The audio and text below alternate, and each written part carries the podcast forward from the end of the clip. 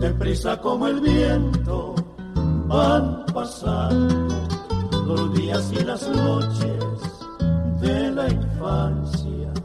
Un ángel nos depara sus cuidados mientras sus manos tejen las distancias Después llegan los El Camino de la Vida de Héctor Ochoa Cárdenas, la canción más linda escogida en 1991 y también se llevó ese título como canción del siglo XX aquí en nuestro país.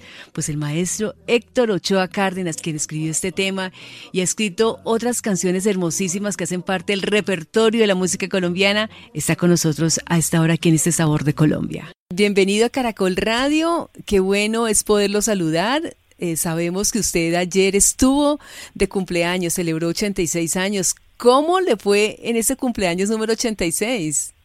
Bueno, pues ya uno empieza a, pensar en que en, hacer lo mismo que las mujeres y él bajarse un poquito los años, a veces todavía la gente quiere conversar con uno porque después de los 80 años ya con los años golpean fuerte y bueno, todo ha sido compartir aquí en familia, muchísimo más, que ya es casi que obligatorio compartir en familia, y eso tiene sus aspectos muy interesantes y muy positivos, y como siempre he recibido muchas manifestaciones de aprecio, de cariño de la gente que todavía eh, le gustan las canciones que tienen letras, que dice algo y música que se quede en el corazón, de suerte que de verdad que estuve, pues, o estoy muy agradecido con todas esas personas que tuvieron a bien manifestarme su, su feliz cumpleaños. Maestro, con respecto a estos días de confinamiento, estos días en que hemos eh, tenido que, que, estarnos en casa eh, guardaditos, pues cuidándonos, pues me imagino que, que usted y su familia han eh, estado igual, ¿cierto? Sí, sí todos sabemos, la inmensa mayoría de la gente, siempre habrá gente que no valora lo que voy a decir, pero lo más importante que tiene un ser humano es su, su salud, que sin salud no puede uno disfrutar de nada. Entonces, lo primero es la salud, después viene la práctica de todos esos otros valores de familia, de amistades y de las cosas bonitas de la vida y finalmente pues viene la capacidad de vivir dignamente desde el punto de vista económico, pero la salud es lo más importante que tiene un ser humano y, y uno se lamenta mucho de que haya todavía gente que, que no tiene ese concepto ni de cuidarse ni de eh, buscar problemas para contagiar a los demás. Ese, ese punto pues es lamentable, pero todos los que tenemos conciencia de, colectividad y de conciencia del valor de la familia, de conciencia del valor de la salud, pues nos hemos cuidado mucho en este tiempo y, tratando de seguir muy al pie de la letra las instrucciones de, nuestros gobernantes y de nuestros directores de, que manejan la salud en nuestro país. Pues maestro, son muchísimos años de, carrera, de trayectoria, eh, momentos de, gloria, momentos difíciles, momentos buenos, no tan buenos, pero finalmente Colombia le agradece muchísimo todo el aporte que usted ha hecho a nuestra música colombiana. Y como son tantos años en que yo estuve en la música y, y en este mundo, pues de la, a pesar de que fui una persona siempre un un empleado, sí, yo siempre fui un trabajador y tuve la música como, entre comillas, casi que por hobby. Eh, entonces sí he recibido muchos reconocimientos, cosas que agradezco y me siento de verdad que la música, nosotros los compositores en Colombia, no nos da dinero, pero nos da, nos da inmensas satisfacciones y ese, y ese ha sido mi, mi gratitud con la vida y con la gente que como ustedes quiere saber de mi, de mi trabajo musical. Sí, bueno, ahora que usted nos dice, la música no nos da dinero, entonces recordamos esas anécdotas que usted siempre cuenta, que, que su padre, por ejemplo, no quería que usted fuera o se dedicara a la música de manera profesional, que la tuviera como hobby. Sí, realmente, porque él sí fue un músico total, primero un músico popular, imagínense que le estaba hablando de los años 1900 a 1910, y fue un hombre muy prolífico porque ese era el orgullo de los seres humanos en esa época, hace 100 años, de tener muchos hijos, tuvo 10 hijos, después otros 10, en, en otro matrimonio cuando enviudó y a todos nos decía, yo no quiero que ustedes abracen la música como una carrera, sino que quieran y admiren y disfruten la música, pero no se me dediquen a eso, que aquí en Colombia es como estudiar para pobre.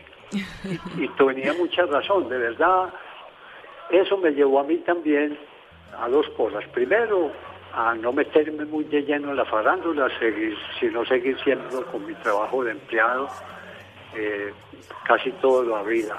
Y lo otro, pues como usted tocó el tema, decirle a mi padre que él tenía la razón. ¿Su padre finalmente eh, se dio cuenta que, que, usted también estaba dedicado a la música? ¿Sí? ¿En algún momento? Como usted siempre lo tuvo ahí como tan oculto.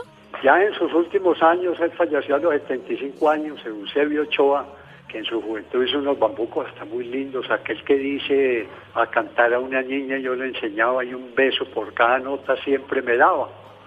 Eh, un beso por cada estrella, eh, ah no, perdón, el nombre de las estrellas, saber quería. Y un beso por, por cada estrella me repetía, noche tan bella en que inventé diez nombres a cada estrella. Eh, y él hizo, el profesor de canto llama de Bambuco. Sí. Maestro, ¿todavía escribe? Bueno, eh, por razones de la edad, uno tiene que reconocer que va perdiendo facultades físicas y eso tiene que ver con la ejecución de un instrumento musical. Yo fui guitarrista, eh, hice algunos estudios básicos de, de, de música, de lectura musical, tocaba la guitarra, tocaba el timbre y la mandola pero uno con los años va perdiendo la destreza, especialmente la física. Yo colgué la guitarra hace 10 años, colgué la lira, decimos en Antioquia también. Entonces sí, ya es muy poco, tengo por ahí una docena de canciones inéditas y, y, algún día tengo un hijo que es arquitecto que vive en Estados Unidos y es un buen músico, pero también siguió mi consejo y está más dedicado a la arquitectura que a la música. Ya hemos hablado sobre este millón de Jaime, Jaime Ochoa, la línea se llama él. Te voy a dejar mis, mis canciones inéditas a ti para que cuando encuentres un cantante con, interesante, eh, pues las eches y de pronto se hagan las grabaciones del momento, pero sin ningún afán pero de verdad eh, eh, me he retirado mucho de, la parte activa de la música. Eh, algo que me gusta destacar en su entrevista es que, y me siento muy, muy orgulloso, aunque un poco decepcionado, de que yo en los a partir del año 1995 hasta el año 2010 trabajé muy duro para que en Colombia se reivindicaran los derechos de los compositores. O sea, trabajé mucho por el derecho de autor y con músicos que algunos ya se nos han ido de este mundo, como Jaime Llano González, como Rafael Escalona, eh, como Lucho Bermúdez. Nos fuimos para el Congreso de la República, yo lideré ese trabajo y sacamos una ley muy importante donde beneficia más a los compositores a tal punto que de ahí en adelante Saico empezó a tener unos ingresos mejores para sus compositores afiliados y, ese es uno de mis logros, eh, a pesar de que no he recibido por parte de los colegas compositores reconocimiento al respecto, porque en este mundo de las artes eh, valga la pena o, valga la pena, no, esa no es la frase. Yo creo que de pronto podría ser inapropiado decir que, como en tantas profesiones, hay un poquitico de envidia. Entonces, eh, no, no, ellos no, muchos no reconocen todo lo que se hizo lo que ese grupo de compositores que yo lideré logramos hacer para que sus ingresos mejoraran en comparación con lo que venían recibiendo de la ejecución pública de sus obras musicales. hacer cosas por los demás es muy, satisfactorio. Y casi que es un mandato, un mandato de, para los, nosotros los creyentes, un mandato de Dios. Y de verdad, me siento satisfecho por haberlo hecho y esa es parte de mi, de mi biografía.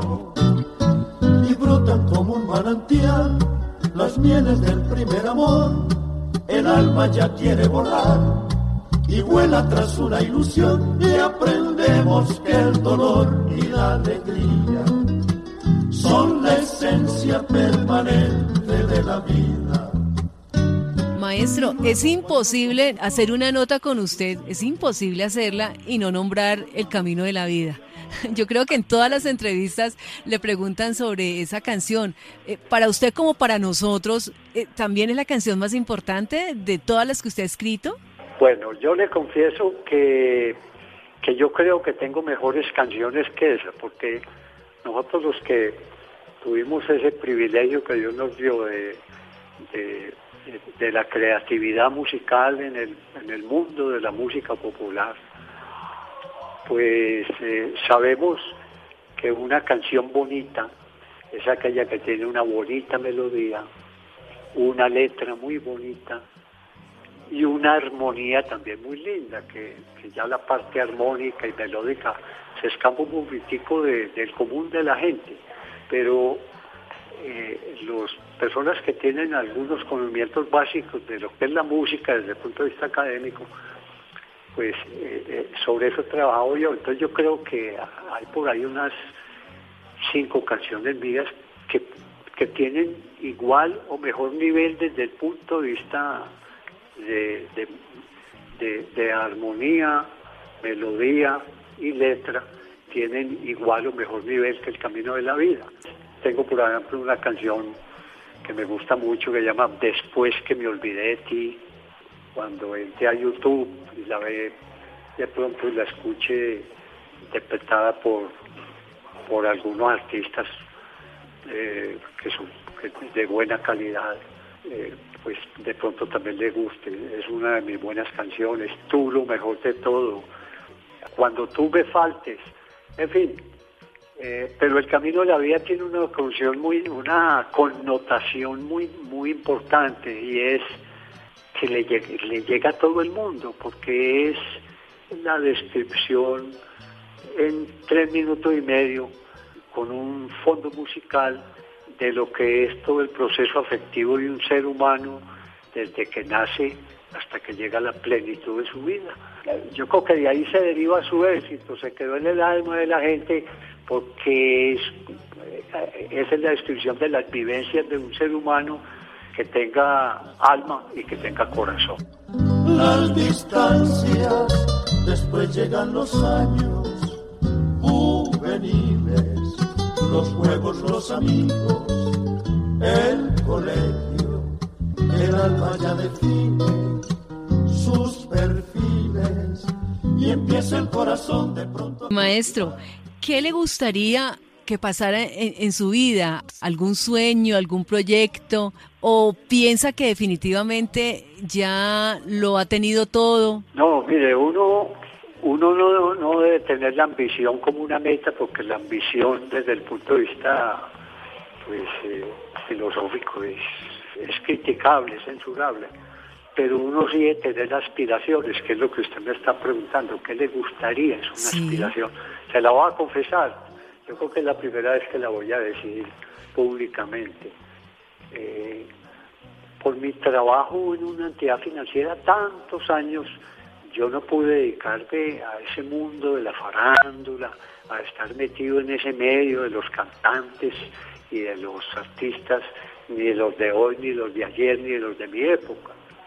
Eh, me gustaría, por ejemplo, que canciones como esas cuatro o cinco que le dije, y el camino de la vida, especialmente el camino de la vida porque le llega al mundo entero, su letra, su contenido, fuera grabada por un compositor internacional muy famoso. Yo no tuve manager, yo no tuve una cadena que me propiciara mi música, me la divulgara con un interés en que yo le correspondiera haciendo, haciendo conciertos, en fin, como se mueve la música hoy día. Sí. Que la música desde el punto de vista comercial es uno de los grandes negocios del mundo hoy día. Genera miles y miles de millones de dólares en todos los niveles. Pero yo era, y sigue siendo mi sueño, que algún día, por ejemplo, uno de estos cantantes internacionales de italiano. Ero Ramazzotti. El otro, otro que es más clásico, más el ciego. Bocelli, Andrea Bocelli. Andrea Bocelli le quedaría muy linda el camino de la vida de una persona porque tiene una voz muy bella. Su manera de cantar le llega a la gente erudita de la música y le llega también a, la gente, al público en general. De manera que un, un tipo de ese nivel internacional que me grabara la canción sería fabuloso. Alguien me decía, y yo creo que era un familiar, hombre, venga, nos vamos para Italia, lo buscamos, le, hacemos una atención, le llamamos un regalo de Colombia y le decimos, vea, esta canción tuvo estos, estos resultados, mire que este compositor, que eso uno también tiene que eh, no eh, meterse como un caracol en su en su, en su cápsula, sino uno también tiene que mostrar lo que es y decirle, mire, el señor Héctor Ochoa, pero tiene que ir con un intermediario que diga, mire, el señor Héctor Ochoa fue el primer colombiano en el año 2015 que ingresó al Hall de la Fama de los Compositores Latinos en, Estados Unidos. Y, eso lo han destacado mucho, los, muy poco los medios de comunicación. Y en eso también siento yo como cierto vacío. Eh, allá, en, al Salón de la Fama de los Compositores Latinos, a esa institución en Miami, eh, han ingresado, yo le puedo citar, y los que usted me recuerde, un Alberto Cortés, un Caetano Veloso, Juan Gabriel, Armando Manzanero, Juan Luis Guerra. No, pues es que le puedo dar la lista y uno sentirse al lado y reconocido y homenajeado con en un en, en, Estados Unidos en Miami con una distinción de, que la, a la cual aspiran los mejores compositores de Latinoamérica. Eso ya es un de verdad que es un regalo de Dios y de la vida muy grande. Ese sería como el argumento por aquí una persona de esas calidades u otra similar me grabara una o dos canciones de mi repertorio, porque primero pues le produce uno la satisfacción de que le llegue al corazón y el alma de tantos, de tanto público que hay en Latinoamérica y en el mundo. Y lo segundo, seamos claros también, uno tiene que decir las cosas por su nombre. Y ahí es cuando un compositor, o su, mejor, su obra musical, genera unos ingresos importantes. Eso fue lo que, lo pasó, lo que le pasó a nuestros grandes compositores los que le mencioné ahora, que, sus canciones infortunadamente no hubo quien las promoviera para que los grandes intérpretes internacionales se las grabaran. Hablo teniendo en cuenta que hubo una o dos pequeñas excepciones por ahí, pero, pero eso fue lo que faltó, que nuestros productores de discos en la época en eh, que los discos. Hoy serían nuestros productores eh, o, managers de artistas, pues llegaran a que las obras musicales fueran cantadas por aquellos personajes que son escuchados en el mundo entero, o al menos en Europa y, América. Sí, no, claro. El mundo se mueve de una manera distinta hace algunos años, definitivamente. Y la música sí que es cierto que ha cambiado de concepto la canción popular eh, ha cambiado el, concepto. Coja usted los boleros de oro, los de Armando Manzanero o los de Roberto Cantoral o, las canciones baladas de Roberto Carlos, que fue otro que entró al Salón de la Fama de los Compositores Latinos, y verá que tienen una melodía y unas letras que le llegan a todo el mundo al corazón y, se quedan en el alma de la gente y en la memoria de la gente la música de hoy no tiene ningún interés en que se quede en nadie, sino disfrutar ese momento. Y son eh, letras que no son poesía, sino simplemente unos conceptos eróticos. Pero no quiero pues hacer una crítica, sino simplemente estar de acuerdo con usted en que ya el negocio de la música y el concepto de una canción ha variado ostensiblemente en los últimos 10 años por acá.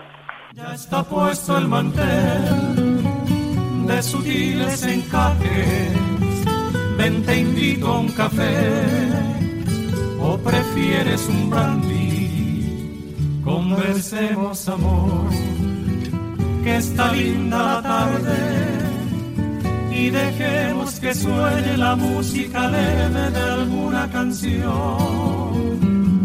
Usted me nombraba a Armando Manzanero, me nombraba, por ejemplo, a Roberto Carlos. Se anticipa un poco a la pregunta que quería hacer. ¿Qué tipo de música, qué artistas a usted le gusta escuchar? ¿Pensaría que son ellos? Sí. Eh, por ejemplo, miren, miren una cosa que le voy a decir. Me, me encanta Rafael y tengo sus grabaciones desde que empezó muy joven, pero no me gusta el Rafael de hoy, porque la voz es fungible y se acaba.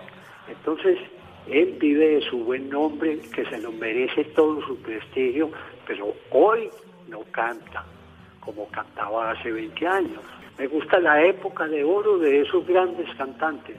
Roberto Carlos se conserva muy bien, Caetano Veloso igual, Alberto Cortellaje nos fue, también cantó muy lindo hasta sus últimos años. Aquí le estoy tocando yo otro tema y es que uno debe ser como los boxeadores, retirarse cuando es campeón. La mayoría, para mí, pues, se deberían retirar cuando ya llega el ocaso de su voz, porque la voz se va acabando como tantas cosas en la vida. Pedro Vargas cantaba, vino aquí a Colombia a los 80, 82 años y ya no era el Pedro Vargas de esa época. Maestro, ¿qué piensa usted de, de la música colombiana? Yo adoro la música colombiana. Yo he compuesto baladas, inclusive pasodobles, música tropical, pero me he centrado mucho en la música autóctona colombiana, porque considero que la identidad cultural de un país está uno de sus elementos fundamentales es su música autóctona.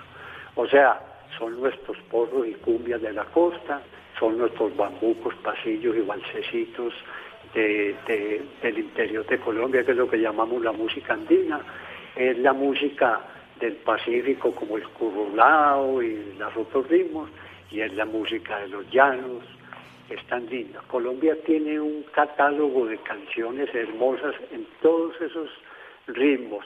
Una última pregunta, eh, eh, ¿escucha radio? ¿Le gusta escuchar radio? Cuando, cuando voy en mi automóvil manejando, todavía tengo la, posibilidad de manejar carro, pongo siempre el radio y de verdad que, que, que, hago caso de lo que ustedes dicen y sintonizo mucho Caracol, tantas cosas que tiene Caracol de buenas y sí lo hago, de suerte que y, y que sea el momento para decirle gracias a usted y a Caracol haberme dado la oportunidad de contarles algo de, mi vida musical.